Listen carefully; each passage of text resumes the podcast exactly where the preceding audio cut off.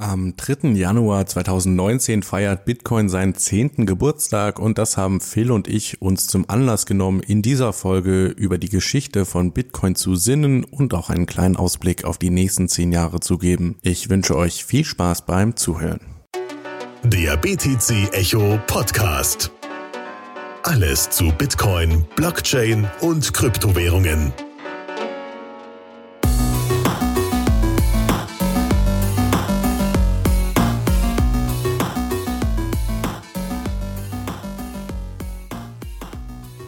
Herzlich willkommen zur ersten Ausgabe im Jahr 2019 vom BTC Echo Podcast und mit mir dabei Phil. Hi. Ja, heute ist der erste erste und der Geburtstag Bitcoins steht äh, ja steht an. Am 3. Januar feiert Bitcoin seinen zehnten Geburtstag. Was sagst du dazu, Phil? Ist schon durchaus eine Leistung. Also ich meine, damit steht dann Bitcoin in diesem, wie soll man sagen, diesem exklusiven Club der der Dinge, die ein zweistelliges Alter erreicht haben. Ja? Also das finde ich absolut, äh, finde ich äh, finde ich extrem spannend. Und ich meine, die ganze Vergangenheit Bitcoins mit allen äh, Up und, Ups und Downs, die war, wie soll man sagen, das war auch durchaus nicht immer zu sehen, dass das soweit, äh, dass Bitcoin es so weit bringen wird. Ja, das, da sprichst du die, die richtige Sache an, weil wenn ich so an den zehnten Geburtstag von Bitcoin denke, dann muss ich unweigerlich auch an die Geburtsstunde von Bitcoin zurückdenken. Damals habe ich sogar schon gelebt. Das, ich bin wahrscheinlich einer der wenigen Menschen, die das über die Menschheitsgeschichte noch sagen können. So, oh ja, ich bin geboren, bevor Bitcoin auf der Welt war. Weil die Leute, die, die jetzt geboren werden, die kennen ja eine Welt ohne Kryptowährungen sozusagen gar nicht. Aber genau, damals, 2008, die Finanzkrise war gerade so in vollem Gange. Lehman Brothers war schon pleite und dann auf einmal am 3. Äh, Januar 2009 lugt eben so eine neue Technologie äh, im Internet um die Ecke und das war Bitcoin. Und damals, am 3. Januar 2009, ist die Blockchain gestartet und sie läuft eben bis heute. Und ich finde das so schön, Andreas Antonopoulos hat das mal gesagt, die Blockchain ist so ein bisschen der Herzschlag von Bitcoin. Und immer wenn ein neuer Block produziert wird, dann entwickelt die oder dann ja, schlägt das Herz neu. Neue Transaktionen werden praktisch in der Blockchain festgehalten und das Ökosystem geht so einen kleinen Schritt weiter. Der Panzer rollt wieder ein, ein bisschen weiter nach vorne. Der Panzer gegen die traditionelle Finanz. Sehr schön. Gefällt mir. Genau, ja, weil das darf man natürlich auch nicht vergessen. Damals, bevor es Bitcoin gab, war dieses Phänomen von wir haben ein Geld, was im Internet existiert und was von keiner zentralen Instanz kontrolliert werden kann, das gab es damals nicht oder das gab es nur in Träumen. Genau, es gab, klar, es gab vorher schon Konzepte in die Richtung. Ähm, es gab natürlich auch schon ähm, Ideen in Richtung, was weiß ich, in Richtung von Schuldscheinnetzwerken. Also ähm, gerade Anhänger von Ripple beziehungsweise XRP erwähnen äh, dann gern, dass Ripple Pay ja älter als Bitcoin ist. Nur ging es Ripple Pay um was ganz anderes. Den äh, Ripple Pay ging es um ein Schuldscheinnetzwerk. Ripple Pay ging es nicht um ein eigenes, auf eigenen Beinen stehendes Geldsystem. Ja, das ist ja sowieso auch immer so eine Sache, die Leute bei Bitcoin manchmal ein bisschen falsch verstehen. Ähm, Bitcoin ist kein einfaches Zahlungsnetzwerk. Es ist ein Peer-to-Peer, -Peer, äh, ist eine Peer-to-Peer-Currency. Es ist eine Peer-to-Peer-Währung, ein Peer-to-Peer-Geld, was eben von allen Peers dieses Netzwerks gemeinsam getragen wird. Ja? Und das ist äh, wirklich so dieses Besondere, womit man so die Probleme des klassischen Finanzsystems, wie sie in der, in der, in der, in der Krise im Zuge nach den Lehman Brothers etc. dann ähm, aufkamen, wie man die überwinden wollte. Ja, und ein Vorteil, der eben durch Bitcoin geschaffen wurde, ist, wir haben jetzt die Möglichkeit, unser Kapital in einer Asset-Klasse zu halten, so nenne ich das jetzt einfach mal, die eben nicht der Willkür von Zentralbanken unterliegt, die jetzt sagen, okay, wir betreiben Quantitative Easing und wir erhöhen die Geldmenge um so und so viel Milliarden. Das Tolle bei Bitcoin ist ja, wird ja auch oft angesprochen, dass es eben eine feste Geldmenge gibt, die auch jetzt schon klar definiert ist. Wir werden die 21 Millionen nie überschreiten. Und wahrscheinlich wird das im Jahr 2140 der Fall sein, dass wir die so asymptotisch erreichen. Äh, aber genau hier kann halt eben keine willkürliche Inflation betrieben werden, was halt nach 2008, das haben wir in den letzten zehn Jahren auch stark gesehen, äh, viel betrieben wurde. Ja, genau. Ähm, Und ja. Nee, nee, red du ruhig weiter. genau, ich wollte jetzt gerade noch mal so auf die die anderen zehn Jahre eingehen, jetzt nicht auf die Seite der Zentralbank, sondern auf die Seite Bitcoins, weil klar, wir nochmal zum, zu der Geburtsstunde, die Blockchain wurde damals angestoßen, man kann sich das vielleicht so vorstellen wie bei Domino Day, nur dass die Dominos nicht ganz so schnell fallen und äh, immer nur einer nach dem anderen, aber viele Sachen, die wir heute in Bitcoin kennen, die gab es damals noch. Ja, genau, ja, das stimmt. Also ich meine, erstens war natürlich die Community damals viel, viel kleiner. ähm, zweitens fangen wir mit was ganz Banalen an. Ähm, Bitcoin hatte damals keinen Kurs, ganz plump ausgedrückt. Ja. ja? Und das finde ich ist schon auch ähm, schon ein großer Unterschied zur heutigen Zeit. Heutzutage, ich meine, kann man ja durchaus auch mit Blick auf BTC Echo auf unsere Seite sagen, ähm, man spricht doch sehr häufig über den Bitcoin-Kurs. Nicht einfach nur im Sinne von jetzt plump ausgedrückt, wie werde ich reich mit Bitcoin oder ähnliches, sondern ähm, wie hat der Bitcoin-Kurs auf das und das reagiert? Ja, also ähm, das ist jetzt wie so ein wie ein Maß für das Wohlergehen von Bitcoin geworden. Und das war, war am Anfang überhaupt nicht der Fall. Mhm. Genau, damals war viel eher wichtiger, kommen regelmäßig Blöcke, wie viele Nodes haben wir im Netzwerk? Ja, ist es nur Satoshi, der da praktisch die Blockchain verwaltet oder gibt's da noch mehr? Und ja, über die letzten zehn Jahre sind da massiv Leute dazugekommen. Du hast gerade gesagt, am Anfang war die Community sehr klein. Ich würde sagen, in den ersten drei Jahren oder so waren das vor allem ja, Hardcore-libertäre Leute, die eben von dieser Perspektive kamen, wir wollen halt ein von Zentralbanken losgelöstes Geld. Mittlerweile sind das aber Menschen aus allen möglichen Hintergründen der Gesellschaft, da sind Corporates dabei. Klar, viele ähm, Libertäre sind auch noch da, aber vom Anteil her sind die deutlich kleiner mittlerweile. Und so ist es die Community viel diverser geworden über die letzten zehn Jahre. Ja, auf jeden Fall. Ja, was ich immer wieder interessant finde, so wenn man auf die Geschichte Bitcoins blickt, ich meine, ein Narrativ, was gerade die Mainstream-Presse gern mit Bitcoin verbindet, wenn sie nicht über die Umweltverschmutzung durch Proof of Work oder ähnliches redet, dann ist es ja das des Drogengeldes und Terrorgeldes. Also sprich, dass es bei Bitcoin um illegale Transaktionen geht. Und ich meine, man muss natürlich ehrlich sagen, ähm, dass auf Silk, äh, Silk Road und anderen Dark Markets ist natürlich Bitcoin eine sehr, sehr wichtige Währung, keine Frage.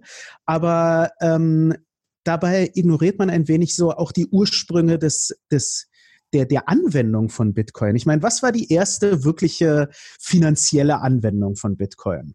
Das war der Kauf von zwei Pizzen.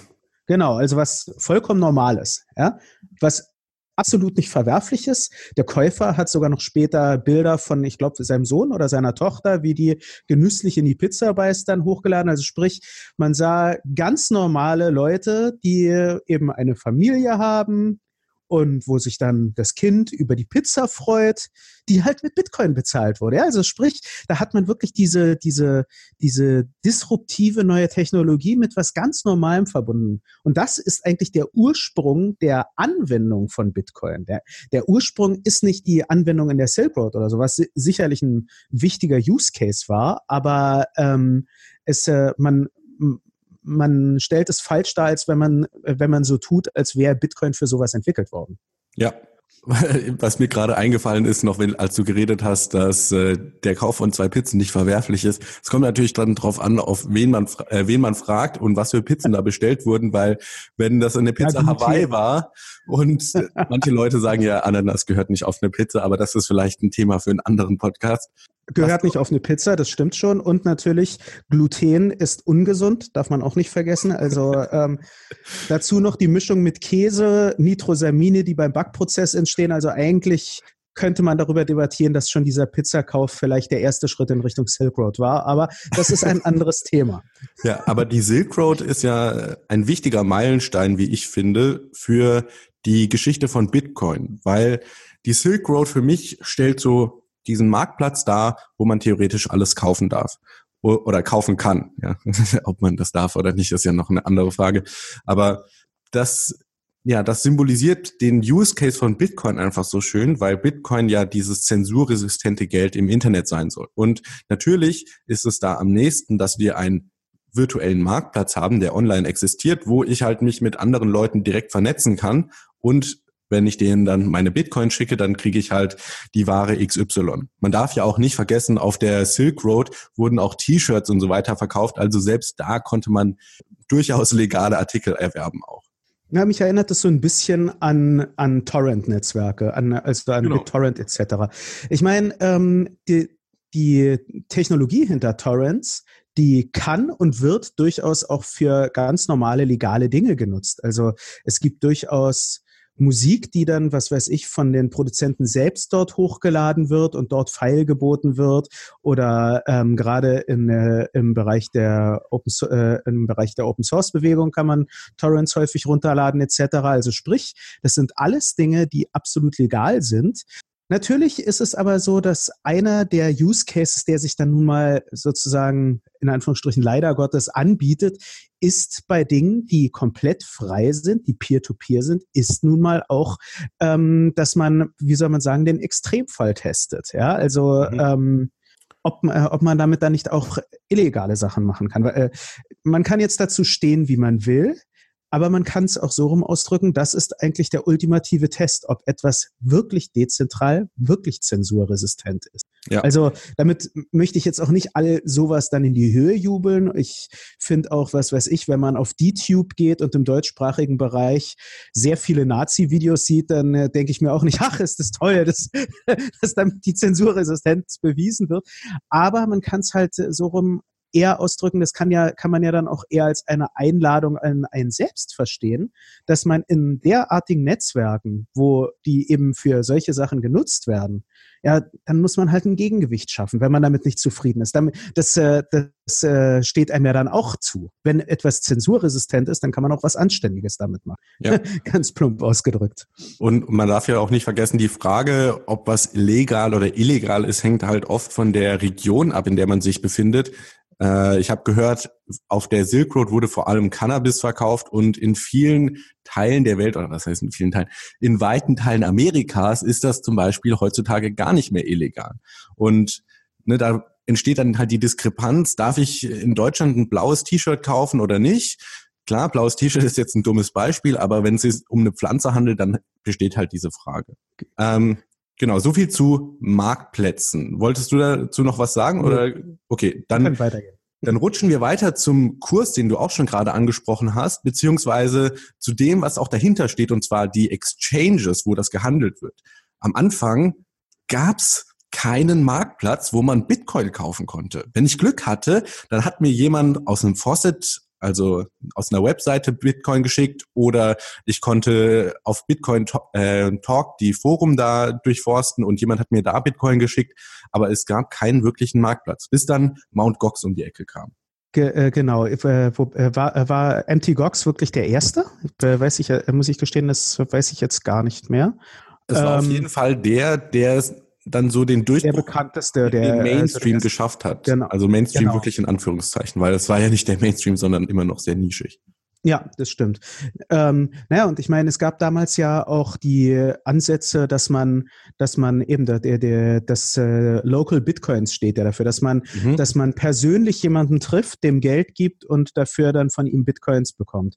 Das war auch mein erster oder fast mein erster Kontakt mit Bitcoin, dass ich damals noch in Jena mich mit jemandem ähm, halt überlegt habe, mich mit jemandem zu treffen und dem dann ähm, ungefähr 100 Euro für vier Bitcoin äh, gegeben hätte. Das Problem ist, ich habe kalte Füße bekommen, weil ich bin eben auf diese Narrative des Drogengeldes etwas reingefallen und dachte mir, ja klar, ich gehe irgendwo in Jena, irgendwo in der Pampa, ja, oder Pampa, irgendwo in der Kleinstadt, wo ich mich auch nicht auskenne, ja, ich war da recht neu gehe ich irgendwo hin, treffe mich mit jemandem, den ich nicht kenne und der mit einem ähm, mit einem Geld, was einen zweifelhaften Ruf hat, zu ja. tun hat und äh, nehmen so viel Geld mit, dass er weiß, ich habe so viel Geld mit. Und dann äh, hatte ich kalte Füße bekommen und natürlich, ich meine, in, in, in dunklen Zeiten frage ich mich, ob ich nicht damals äh, doch hätte Bitcoin kaufen sollen. Nein, so dramatisch ist es nicht, ja. aber es ist natürlich ein bisschen schade.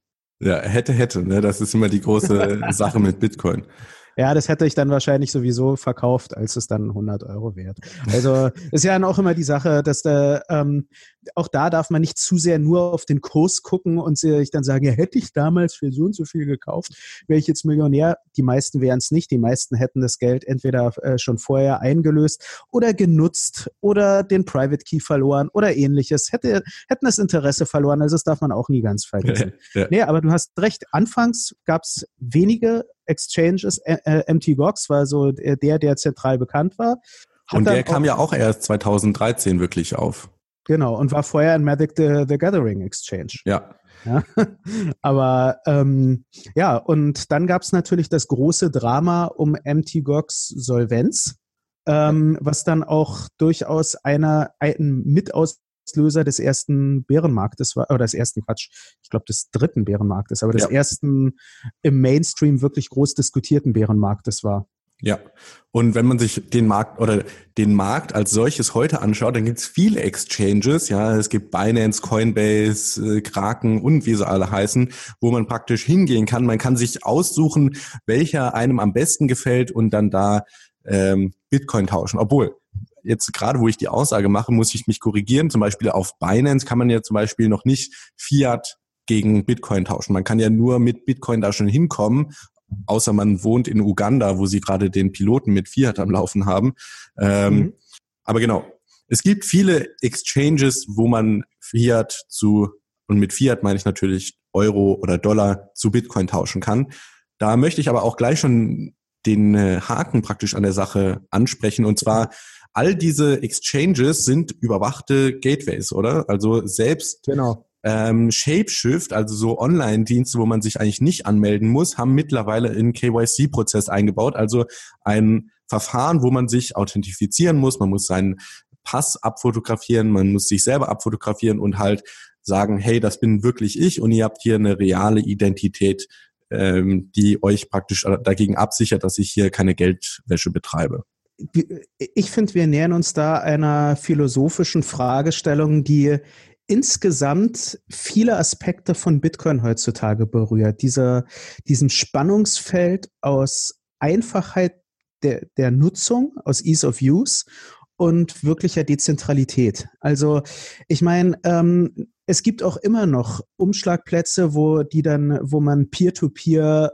-Peer, ähm, Bitcoin gegen Fiat tauschen kann. Also ähm, äh, äh, wie hieß der jetzt nochmal? War das Open Bazaar? Ist ein Marktplatz, Verzeihung. BISC ähm, meinst du wahrscheinlich. BISC meine ich, genau, danke. BISC wäre zum Beispiel einer und es gibt noch verschiedene andere, bei denen man, ähm, bei denen wirklich einfach nur die beiden Peers miteinander dann in Kontakt treten. Das hat aber natürlich einige Schwächen häufiger auch im Gegensatz dazu, äh, im Gegensatz zu dem, wie es dann beispielsweise, sagen wir mal, bei, bei Kraken oder Anycoin Direct oder Coinbase oder ähnlichen Seiten läuft, wo man, wo man Geld hinüberweist, am besten noch mit Sofortüberweisung oder Kreditkarte und man hat sofort Bitcoin. Das ist, das ist einfach immer einfacher, ja. Und dann am besten hat man da dann noch, wie, siehe Coinbase, seine Wallet liegen, um die die sich kümmern, man braucht einfach nur ein Passwort, so wie man es auch auf Facebook kennt. Also das ist, ähm, das ist einfacher. Es, das Problem ist, mit immer mehr Einfachheit gibt man eigentlich auch immer mehr von der Hoheit über, über das eigene Eigentum ab. Weil man verlässt sich immer mehr auf andere, die es für einen einfacher machen. Und äh, ich denke eben zum Beispiel bei Exchanges und äh, sieht man genau diese Diskrepanz, diese Herausforderung, der sich jeder im, äh, im Bitcoin-Ökosystem oder eigentlich allgemein bei Nutzung von Technologie stellen muss. Ich meine, bei bei Nutzung des Internets, bei, äh, ähm, bei Nutzung eines Computers ist es dasselbe. Klar, man kann immer auf der Oberfläche bleiben, mit den Office-Produkten auf einer Windows-Oberfläche oder mit Mac einfach nur in der Aqua-Umgebung, also sprich der Benutzeroberfläche arbeiten. Oder man kann tiefer graben und versuchen, das System zu verstehen und es, und es am Ende sozusagen wirklich zu besitzen. Letzteres ist natürlich schwieriger. Das ist aber dann die Herausforderung. Egal, das ist ein schon fast philosophisches Thema. Darauf werde ich vielleicht sogar noch mal kurz zu sprechen kommen. Ja, aber, ja. aber Genau, also was du gerade an, angesprochen hast, was ich super finde, ist halt, wenn man sich nochmal, ich gehe wie immer wieder zurück zur Geburtsstunde, wenn man sich damals Bitcoin anschaut und wenn man sich heute anschaut, zehn Jahre später, da ist halt der, die Bequemlichkeit ist für viele Leute da. Ich kann mich also zum Beispiel die Coinbase-App runterladen auf dem Handy und da, da kurz dann mal mit, mit der Handykamera den Personalausweis abzufotografieren, ein Selfie zu machen und dann die Kreditkarte zu hinterlegen. Das dauert zehn Minuten und da kann ich innerhalb von zehn Minuten praktisch mein, meine erste Bitcoin erwerben. Und das ging natürlich damals äh, nicht. Was es aber damals auch noch nicht gab, war die zum Beispiel eine Seed Phrase, also ein mhm. äh, eine Wörterfolge, die mein Private Key darstellt, die ich mir relativ leicht aufschreiben kann und Wörter sind halt für Menschen viel leichter verständlich als alphanumerische Zeichenfolgen. Hardware-Wallets gab es damals nicht, gibt es heute nicht nur ein Anbieter, sondern sogar mehrere. Und ja, einfach dieses ganze Education-Ding auch noch da. Wenn ich auf YouTube heute gehe und eintippe, was ist Bitcoin, dann kommen unzählige Videos, wohingegen damals musste ich mich halt durch die Foren-Threads hangeln und äh, versuchen mir selber einen Reim auf die Sache zu machen. Und ja, da hat sich eigentlich recht viel getan in dem Ökosystem und du hast gerade auch schon die ja die Gefahr da angesprochen, wenn man zu sehr sich auf den Bequemlichkeitspfad begibt, dann ist es halt so, dass die Bitcoin letztendlich bei Coinbase oder Kraken liegen bleiben, dass ich mir die zwar erwerbe, aber dass ich die Private Keys nicht selber für mich äh, speichere und im Zweifelsfall ja verliert die dann der Exchange in Frage oder sie gehören dann halt doch nicht wirklich mir. Ja, da sprichst du eigentlich fast den, ähm, das zweite Ereignis am 3. Januar 2019 an, neben dem zehnjährigen Geburtstag, nicht wahr? Ja, ja was ist es denn? Ähm, das ist der Private Key Day, wenn ich, oder? Wenn ich ja. mich recht habe. Proof of Key. Ja, Proof of Key, Verzeihung, danke. Ja, ähm, peinlich. Das habe ich sogar, eigentlich habe ich das äh, retweetet auf meinem Twitter. Das hätte ich wissen können, dass das Proof of Key heißt. Egal. Ähm, es geht darum, dass der so, äh, philosophisch betrachtet ist man nur, oder was ist philosophisch? Technisch betrachtet ist man nur im Besitz, im wirklichen Besitz von Bitcoin, wenn man über den Private Key dazu verfügt. Ansonsten hat man einen Treuhänder, der für einen etwas auf Basis eines Agreements verwaltet, aber man besitzt es letztendlich nicht wirklich. Das muss einem immer sein. Das, was auf, ähm, auf Coinbase liegt oder auf einer Exchange liegt, da hat man ein vertragliches Agreement, dass die sich darum kümmern und wir alle hoffen, dass die das gut machen. Ansonsten endet es wie bei MTGOX oder Crypsy oder BitGrail nach, äh, nach einem Hack oder nach ähm, finanziellem Missmanagement und viele Leute sind arm. Wie kann man das verhindern? Naja, so wie äh, wie es eigentlich Bitcoin gedacht hat, dass man nämlich das Geld in einer Wallet hat, zu der man selbst den Private Key besitzt. Und deshalb ist der Gedanke hinter dem Proof of Key Day, dass man Bitcoin von den Exchanges zieht und auf eigene Wallets zieht. Das also so eigentlich der Aufruf zu einem Bankrun, oder? Kann man so sagen, ja. Und deshalb wird es auch durchaus auch kontrovers diskutiert, weil also auch durchaus von wirklichen Bitcoin-Anhängern oder Bitcoin-Maximalisten, von denen, die jetzt nicht so rabiat wie Giacomo Succo sind, äh, die, die, sagen dann, ja, aber es, äh, das tut doch dem gesamten Ökosystem nicht gut, wenn, äh, wenn dann Exchanges, die nicht solvent sind, dann pleite gehen. Ähm, und man kann den Gedanken einerseits auch nachvollziehen, das stimmt schon. Also ich meine, ähm, wenn jetzt wirklich viele bei diesem äh, Proof of äh, Private Key ähm, mitmachen und bei diesem Bankrun letztendlich, diesem, diesem Exchange Bankrun, dann kann es durchaus passieren, dass einige der Exchanges das auf einmal ähm, offenbar wird, dass die über, gar nicht über so viel Geld in ihren Reserven verfügen, um das auszuzahlen. Und klar, das wird sicherlich dann auch dann zum Beispiel sich auf den Bitcoin-Kurs temporär nicht so toll auswirken oder so. Es kann, es kann gut möglich sein. Ja. Für mich stellt sich aber die Frage, sollten tatsächlich, sagen wir mal, jetzt spinnen wir mal, ja, also Bitfinex wird ja auch des Öfteren vorgeworfen, dass Bitfinex nicht solvent sei. Ich enthalte mich da jetzt einer Meinung, also ich äh, möchte jetzt auch da nicht irgendwie Gerüchte schüren oder, oder so, sondern einfach spinnen wir mal und sagen, das stimmt und ähm, das würde auch noch bei drei, vier anderen der richtig großen Exchanges so sein. Bitmax hat auch nichts. Ja? Bitfinex, Bitmax. Wen nehmen wir noch? Kraken, so, und Coinbase hat auch nicht. So, so ähm, wenn das der Fall ist, dann haben wir so oder so ein riesiges Problem. Und dieses Problem, das wird nicht aus dem Weg gehen, indem wir einfach sagen, ja, nee, wir, wir verschließen davor die Augen. Jetzt im Augenblick befinden wir uns in einem Bärenmarkt. Jetzt im Augenblick ist es so, dass der, dass das ähm, Medieninteresse jenseits der, ähm, der Enthusiasten zwar noch vorhanden ist, aber es ist nicht so, hat nicht diese Begeisterung, die es im Oktober 2017 hatte, sagen wir mal. Ja? ja. Ähm, stellen wir uns mal vor, es kommt ein weiterer Bullenrun und dann kommt das heraus. Das wäre eine Katastrophe. Das wäre absolut schrecklich. Und dann habe ich lieber jetzt in einer vergleichsweise ruhigen Phase eben in diesem Bärenmarkt habe ich lieber eine äh, äh, äh, es das etwas äh, dermaßen Unangenehmes zutage tritt, als in einer Zeit, wo es an sich gerade wieder gut läuft. Ja, also ein Bankrun hat vielleicht viele negative Konnotationen, weil man denkt dann so, oh, die Leute rennen zur Bank und wollen alle ihr Geld haben und die Bank hat gar nicht so viel Geld, äh, die arme Bank. Aber eigentlich ist ja die Bank hier die Schuldige. Und mit Bank meine ich auch Exchange. Also wenn jetzt zum Beispiel angenommen, wir wissen es natürlich nicht, Bitfinex ähm, wäre gar nicht solvent, dann ist natürlich Bitfinex hier der Betrüger, der mehr Geld ausgibt, als sie tatsächlich im Tresor liegen haben. Und genau. ich finde das so schön ähm, formuliert von Rothbard im Buch What Has Government Done to Our Money, wo er halt beschreibt, dass ein Bankrun eigentlich ja eben genau das ist. Die Bank hat äh, hier, hier schlecht gehandelt und die Leute holen sich einfach nur ihr Geld zurück.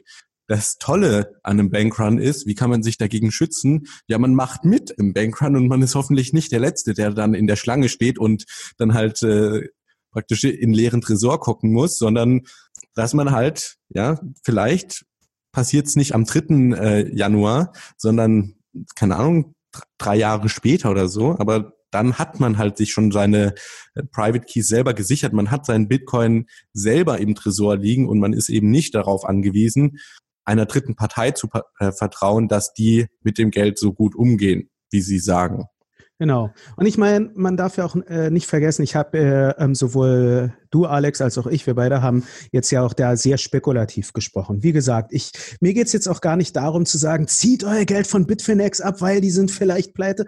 Um ehrlich zu sein, ich, ich unterstelle einfach mal, vielleicht glaube ich zu sehr an das Gute im Menschen, mag sein, aber ich unterstelle jetzt einfach mal den Leuten, dass die, dass die schon solvent sind dann ist es schlicht und einfach ein gutes Zeichen, ja, weil äh, und dann ist dann würde ich es auch für Bitcoin selbst sehr gut finden, ja. Dann mögen die Ex Exchanges weiter existieren, aber Bitcoin, die die Bitcoin Community hätte mal angefangen dass man Bitcoin nicht nur auf irgendwelchen Exchanges hat und dass man nicht Bitcoin auf der Basis von Handelsvolumen auf Exchanges misst, etc. Also dass man es etwas aus diesem, aus diesem spekulativen Use Case mal rausholt. Ja. ja. Und das wäre wär ganz, ganz wichtig, gerade für Bitcoin. Ich meine, man muss auch da sagen, Hand aufs Herz, ähm, Bitcoin ist an sich von den Eigenschaften, die es hat, ist es für eine, ähm, für zum Beispiel für eine schnelle Spekulation, ist es halt eigentlich nicht das richtige Asset. Da gibt's andere, ja. Ähm, genauso stellt sich auch die Frage, ob es wirklich der, die beste Lösung für eine Basiswährung auf Kryptomärkten ist. Ja, also darüber kann man dann halt diskutieren. Bitcoin hat seine großen Use Cases mit dem, äh, mit dem Store of Value und dem Medium of Exchange ähm, und, äh, und damit auch verbundenen ähm, Use Cases wie ähm, dem, was Seyfedan Amus im Bitcoin Standard erläutert oder dem unkorrelierten Asset. Also Bitcoin hat seine wirklich gigantischen Use Cases. Ja? ja? Die Frage ist, ob man es wirklich nur als so eine Platzhalterwährung für Altcoin-Trading dann missbrauchen muss. Das ja. ist halt dann noch, das ist jetzt meine persönliche Haltung, muss man dazu auch sagen. Ja, und was ich da jetzt noch anmerken wollte, man darf natürlich auch nicht vergessen, der eigentliche Ursprungsgedanke von Bitcoin war eben, dass es ein Peer-to-Peer Electronic Cash System ist und nicht ein ähm, Ticker-Symbol für Exchanges, wo ich dann praktisch auf Coinbase anderen Leuten Geld schicken kann, sondern dass ich halt selber meine Wallet habe, wo meine Private Keys drin liegen, mit der ich Transaktionen tätigen kann, die direkt an andere Leute im Netzwerk gehen. Und genau. da finde ich es jetzt mal abgesehen vom, von der Sicherheit, man sichert sich gegen einen Bankrun, finde ich das super, diesen äh, Proof of Key Day, also der 3. Januar, dass man sich sagt, ich bemächtige meine, mich meiner eigenen Private Keys, um auch mal für mich so ein bisschen besser zu verstehen, wie das denn funktioniert. Da ist dann zuerst die Transaktion vom Exchange auf die eigene Wallet. Da muss ich dann mich erstmal um das Backup von meiner Wallet kümmern und mir die Seed Phrase aufschreiben, die ich gerade oder vorhin schon angesprochen habe. Also diese Wörterfolge, die mich praktisch immer dazu befähigt, meine Wallet wiederherzustellen, auch wenn ich jetzt den Ledger verliere oder so. Und allein, dass man sich mal so die ersten Schritte in diesem Ökosystem geht, wird man zu einer mündigeren Person, die halt eher die eigenen Entscheidungen treffen kann, die auch Verantwortung übernehmen kann. Weil wenn man nur die Bitcoin auf der Börse liegen hat, da ist einem noch nicht so viel geholfen. Ja, du hast da den Facebook-Vergleich angesprochen. Ja, das ist sehr ähnlich. Man hat da ein Passwort, aber da hat man noch nicht wirklich was dazugelernt. Und Bitcoin ist ja eigentlich wirklich diesen, dieser Paradigmen-Shift, dass man auf einmal selber in der Lage ist, wirklich die volle Verantwortung für seine Finanzen zu übernehmen, die eigene Bank zu werden und sich halt auch selber um die Sicherheit zu kümmern. Und dafür ist genau. es halt essentiell, dass ich mich zumindest rudimentär mit der Technologie auskenne. Genau. Und es schließt ja auch nicht aus, dass man nach dem Proof of Private Key Day auch zum Beispiel wieder einen Teil davon auf Exchanges legt oder so. Ganz genau. Es geht ja einfach darum, dass man sich selber auch sensibilisiert, dass man sagt, okay, was weiß ich jetzt, sagen wir mal, nehmen wir mal einen Extremfall an, jemand hätte sein Vermögen bisher nur auf einer Exchange gehabt, auf einer einzigen, ja. So, und da, da sagen wir mal auch nicht wenig. Wenn der jetzt mal das ganze, äh, seinen, äh, seinen ganzen Stash an Bitcoin auf eine eigene Wallet zieht, dann kann er danach auch selber überlegen, okay, ich möchte schon noch traden, aber ich trade sowieso immer nur mit, was weiß ich, mit zwei Prozent meines eigentlichen Vermögens in Bitcoin, dann reicht es doch, wenn ich das dahin schicke. Ja? Vielleicht mache ich sogar so, dass ich ein wenig dahin und ein wenig auf andere Exchanges schicke. Man, man beginnt mehr eine mündige Person mit seinem eigenen Geld zu werden, weil man hat, man ist auf einmal wirklich ähm, man partizipiert an diesem Netzwerk auf einmal wirklich. Und ich denke auch, das ist so die Sache, deshalb finde ich es auch so gut, dass der Titel vom Bitcoin White Paper ist ja nicht a Peer-to-Peer Payment System, sondern du hast es jetzt so schon gesagt, ein Peer-to-Peer Electronic Cash System. Und was ich so dabei wichtig finde, ist, es ist eben eine Peer-to-Peer-Währung. Es ist, das hatte ich ja schon vorher mal kurz betont, kein einfaches Zahlungssystem. Was äh, mir dabei wichtig ist, das bedeutet, wir sind eigentlich alle dazu aufgerufen, diese Währung mitzutragen. Und äh, da kann man auch, da können wir viel lernen, wenn wir auf die ersten Tage des äh, Bitcoin-Netzwerks äh, schauen und wenn wir auch nochmal ins White Paper ähm, reingucken.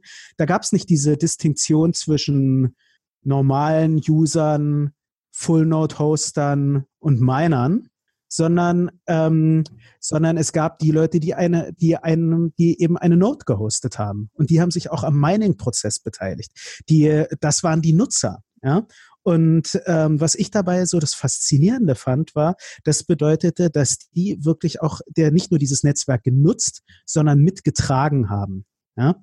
Und ähm, ja, das ist, äh, das ist für mich eigentlich das, wofür Bitcoin steht. Ja, also, der, dass man wirklich dieses, dieses, äh, diese Partizipation an einem, an einem Geldsystem. Ja.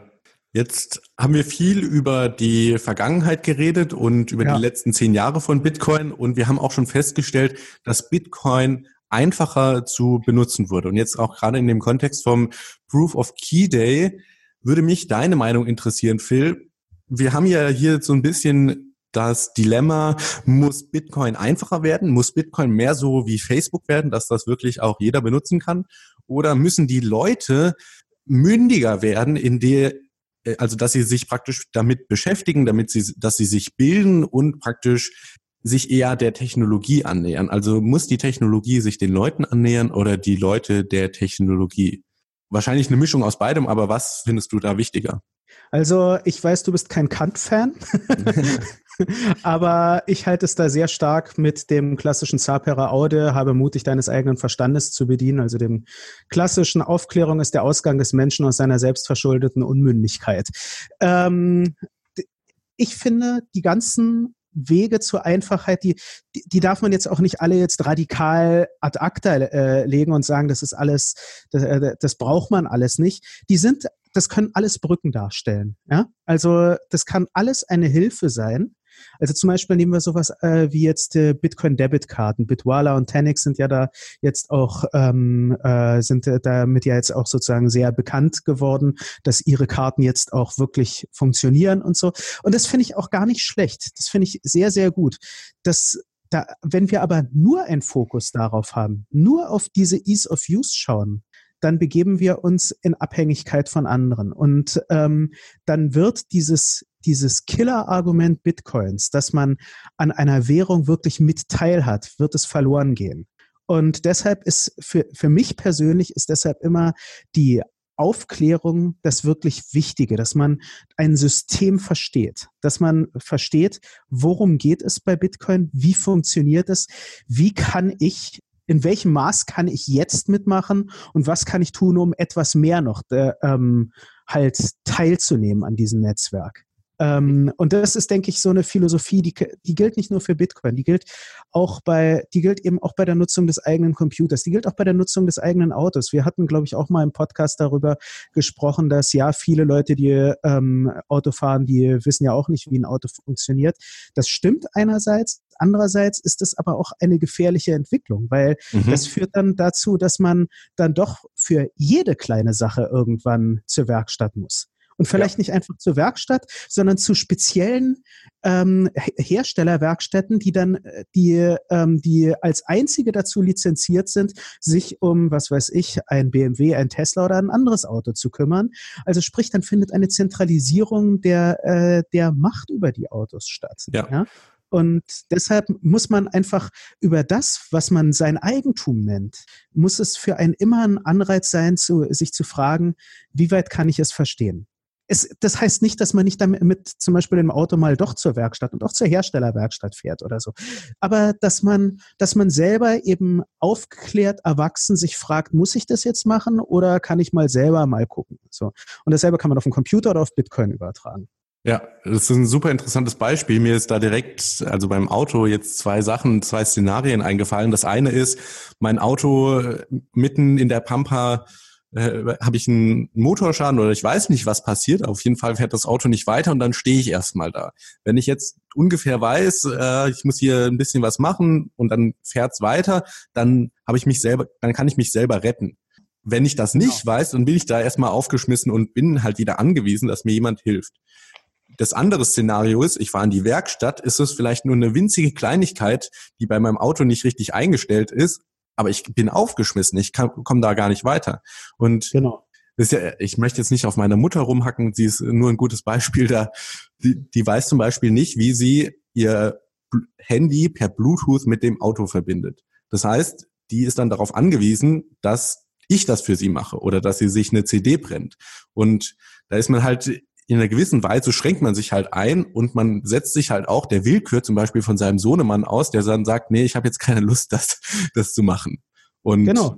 ja, dann entgeht einem halt selber etwas, was man durchaus haben könnte, wenn man sich denn dann nur auskennen würde. Und oftmals ist es ja auch nicht viel, was man lernen muss. Also zum Beispiel jetzt die Seed Phrase aufzuschreiben in Bitcoin ist so super wichtig, aber viele Leute machen es nicht und daran scheitert's. Und dann, genau. keine Ahnung, fünf Jahre später, wenn es To the Moon ist, dann denkt man sich so, oh man, hätte ich doch mal bloß diese blöden zwölf bis 24 Wörter aufgeschrieben, dann wäre ich jetzt so viel reicher.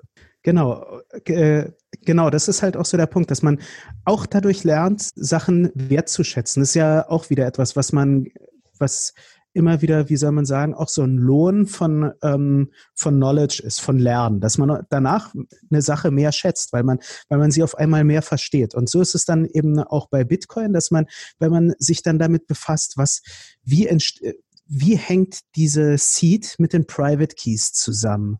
Ja, wenn man das auf einmal versteht, dann versteht man auch, was ist die, wie wertvoll sind diese, äh, diese 12 oder 24 Worte, je nachdem, welche, ähm, welches BIP du als Basis für die, ähm, für, für die Seed nimmst. Ähm, und äh, Deshalb dazu lade ich die Leute ganz unabhängig von, ähm, von Sachen wie Bitcoin-Debitkarten, was ich eine krass spannende Entwicklung finde. Ja? Also äh, geht mir wirklich gar nicht darum, dass äh, sowas zum Beispiel oder auch andere intuitiv bedienbare Wallets oder ähnliches alles klein zu reden. Es, sind, es ist super, wenn sich da was tut. Aber das, ähm, es ist ganz, ganz wichtig, dass ähm, das einher mit einer Aufklärung geht. Ja, wenn, wenn du jetzt so den Blick in die Zukunft wirfst, Phil, neben der Mündigkeit, die man jetzt darüber erreicht wird, dass man seine eigenen Private Keys sichert. Was wären denn die nächsten Schritte oder generell so deine Wünsche für das Ökosystem, vielleicht für die nächsten zehn Jahre?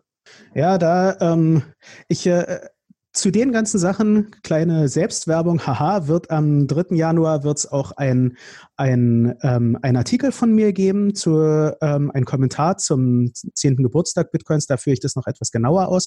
Aber man kann zusammenfassend eigentlich sagen, mehr Autonomiefragen sozusagen. Also wir müssen einfach auch selbstkritisch bei Betrachtung des Bitcoin-Netzwerkes müssen wir jetzt sagen, es ist ja nicht einfach das Problem, dass Bitcoin jetzt ein Spekulationsobjekt zum einen durchaus wurde, dass viele Leute ihre, äh, ähm, ihre Bitcoins auf Exchanges haben, sondern ich meine, ich sage es jetzt auch mal durchaus selbstkritisch. Man applaudiert sich selbst, weil man ein Hardware-Wallet hat, was jetzt könnte man noch zynisch sagen, was man vielleicht sogar auch nicht ganz versteht, nicht wahr? ähm, oder weil man, äh, weil man eine Paper Wallet zu Hause liegen hat.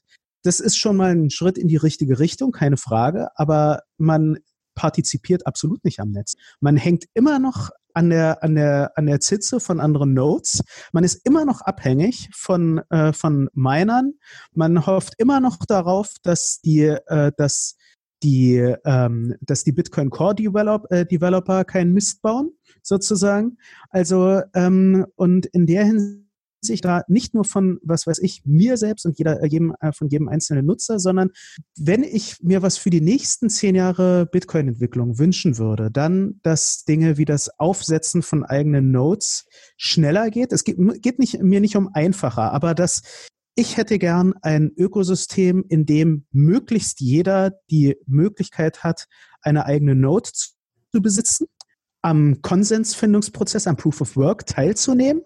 Ich weiß nicht, wie das funktionieren kann. Es geht mir, also ich kann jetzt da keine Lösung vorschlagen. Ich weiß nur, dass ich glaube, Matt Corallo, der ähm, überlegt auch, äh, also es gibt durchaus Überlegungen, wie man den Proof of Work Mechanismus anders aufsetzen kann, dass er ähm, wieder dezentraler funktionieren könnte. Aber da stecke ich zu wenig in, äh, aktuell noch in Details drin. Da muss ich mich mal reinlesen.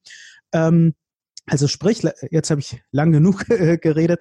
Lange Rede, kurzer Sinn. Ich erhoffe mir, dass ich 2029 auf ein Netzwerk blicke, in dem jeder mit etwas technischem Aufwand sicherlich die Möglichkeit hat, an äh, bei diesem Netzwerk wirklich teilzunehmen und vielleicht auch, dass es mehr als, äh, dass äh, es eine größere Diversität bei den ähm, bei den Client-Implementierungen gibt. Im Augenblick, ich finde die das Bitcoin Core Team finde ich machen an sich eine gute Arbeit, aber ich finde diese Entwicklung, dass also da muss man halt auch aufpassen, dass man sich nicht zu sehr in die Abhängigkeit eines einzelnen Unternehmens äh, begibt. Dann ähm, äh, es fängt an mit dem Bitcoin Core Client, dann geht's weiter mit Liquid, dann geht's irgendwann weiter mit dem Satellitennetzwerk und alles ist in einer Hand. Ja, da, ähm, da äh, da möchte ich denen auch jetzt nichts Böses unterstellen. Darum geht's nicht, sondern einfach, ich würde mir erhoffen, dass es noch andere Unternehmen gibt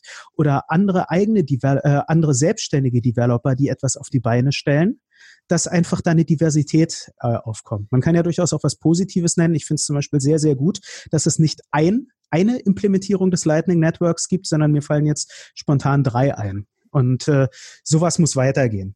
So, was möchtest du in, in den nächsten zehn Jahren von Bitcoin? Äh, also erstmal, wenn ich äh, an die nächsten zehn Jahre denke, dann muss ich unweigerlich, st stelle ich mir vor, dass die Entwicklung sich beschleunigt. Noch weiter, als sie sich in den letzten zehn Jahren beschleunigt hat. Weil am, weil am Anfang wussten halt sehr wenig Leute überhaupt von der Technologie und mittlerweile ist es halt schon so ein globales Phänomen und die meisten Leute wissen davon. Was bedeutet auch, dass mehr Talent an der, an der Sache arbeitet und Innovation schafft. Und deswegen glaube ich, dass die nächsten zehn Jahre nochmal viel mehr Innovation bringen als die letzten zehn Jahre. Ähm, was ich mir vor allem wünsche, oder was mich fasziniert, sind Anwendungen, die auf der Bitcoin-Blockchain oder auf Bitcoin aufbauen. Also jetzt nicht die klassischen 2017 ICO-Unternehmen, die halt sagen, hey, wir machen unseren eigenen Token und äh, machen dann Use Case XY, sondern Unternehmen, die sagen, hey, wir benutzen die Bitcoin-Blockchain und machen diesen Use Case. Und ein super interessantes Beispiel hatte ich in der letzten Adventsfolge vom Podcast. Das ist ein Unternehmen, was Bernstein heißt und letztendlich intellektuelles Eigentum auf der Bitcoin-Blockchain speichert. Und alles, was sie eigentlich mit Bitcoin interagieren, ist, sie sagen, wir, wir nehmen uns die Sicherheit, die das Bitcoin-Netzwerk liefert, weil das Bitcoin-Netzwerk ist mitunter das sicherste Netzwerk, was es so auf der Welt gibt. Und wir schreiben da äh, keine Ahnung, Dokumente rein und hashen die und können die damit praktisch in Gerichtsprozessen und so weiter beweisen, dass die damals schon existiert haben. Finde ich super spannend, hat jetzt mit der mit dem Geld an sich oder mit dem Peer-to-Peer-Cash-System nicht so viel zu tun, sondern borgt sich einfach eine Eigenschaft. Und ich denke, da gibt's noch super viele Business Cases, die man sich überlegen kann, in Kombination mit Multisignature, ja, dass man sagt, okay, wir sind jetzt zum Beispiel ein Zahlungsprovider, der es dir einfacher macht, ähm, Zahlungen zu tätigen, aber auch gleichzeitig nicht, dass du der Einzige bist, der, ähm, falls du dein, dein Handy verlierst, dass du deinen Key verloren hast oder so. Und dass man da halt auf der einen Seite neue Anwendungsfelder schafft, auf der anderen Seite bestehende Anwendungsfelder revolutioniert und einfacher macht, sicherer macht und äh, ja auch irgendwo diese Bequemlichkeit halt schafft, dass die Leute das auch wirklich benutzen wollen. Und äh, dass es dann nicht so der Spagat ist, hey, ich möchte eigentlich was benutzen, aber ich weiß, es ist super unbequem, wenn ich das jetzt machen möchte. Ähm, mhm. dann, dann bin ich praktisch der Einzige. Ja. Und genau, da, das würde, würde ich auf der Anwendungsseite begrüßen.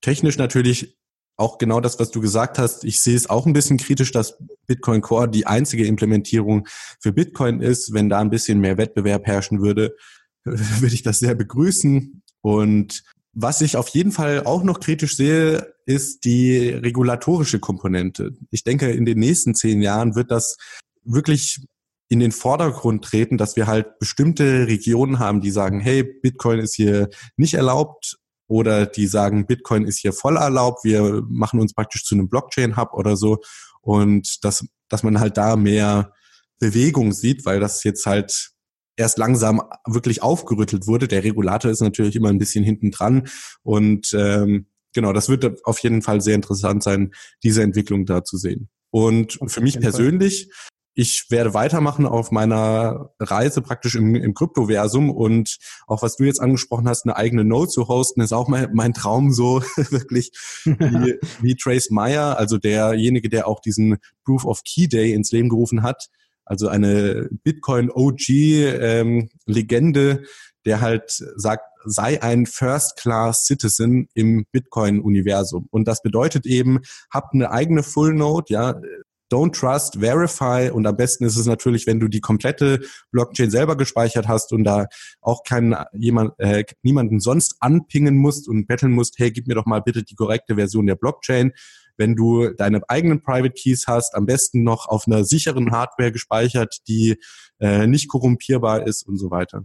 Und genau. dass man da halt versucht, möglichst weit sich an das Ideal anzunähern. Es ist natürlich ein Spektrum und äh, nicht einfach 0 und 1, aber es gibt halt so ein paar super wichtige Sachen, wie zum eben, äh, wie, also essentiell finde ich zum Beispiel den eigenen Private Key halten und da würde ich einfach nochmal auch den Zuhörer aufrufen, so wenn du jetzt noch bis zum 3. Januar Geld auf, was weiß ich, ähm, Börsen rumliegen hast, noch vom Trading von alten Tagen, wo es, wo es besser herging und du brauchst die eigentlich nicht wirklich, dann zieh die doch einfach runter. Damit tust du dir einen Gefallen und vielleicht freust du dich in drei Jahren drüber, wenn die Börse dann gehackt wurde oder so, dass du es äh, damals gemacht hast. Und dafür sollte eigentlich der Geburtstag Bitcoins in meinen Augen genutzt werden.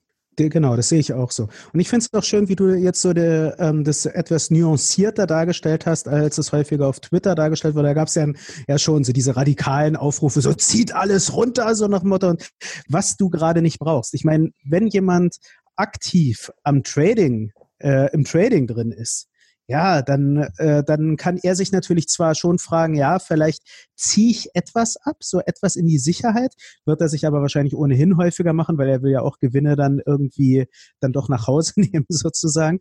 Ähm, natürlich, da er mit dem Geld auch arbeitet, wird, äh, stellt sich für ihn diese Frage etwas anders. Aber wenn man einfach Geld auf einer Exchange rumliegen hat, dann sollte man sich fragen, muss es da wirklich rumliegen? Aber anderes Thema. Genau. Und ja, damit wünsche ich allen Zuhörern ein erfolgreiches Jahr 2019 auf der einen Seite und natürlich erfolgreiche nächst, äh, weitere zehn Jahre für Bitcoin. Und es ist ein, eine super spannende Reise, auf der wir uns gerade befinden. Und wir sind gerade an der vordersten Front sozusagen dabei. Genau, we are our own bank und so, ja, also um es mal so auszudrücken. Gut. Ja, dann vielen Dank fürs Zuhören und wir hören uns in der nächsten Woche. Genau, tschüss. Tschüss.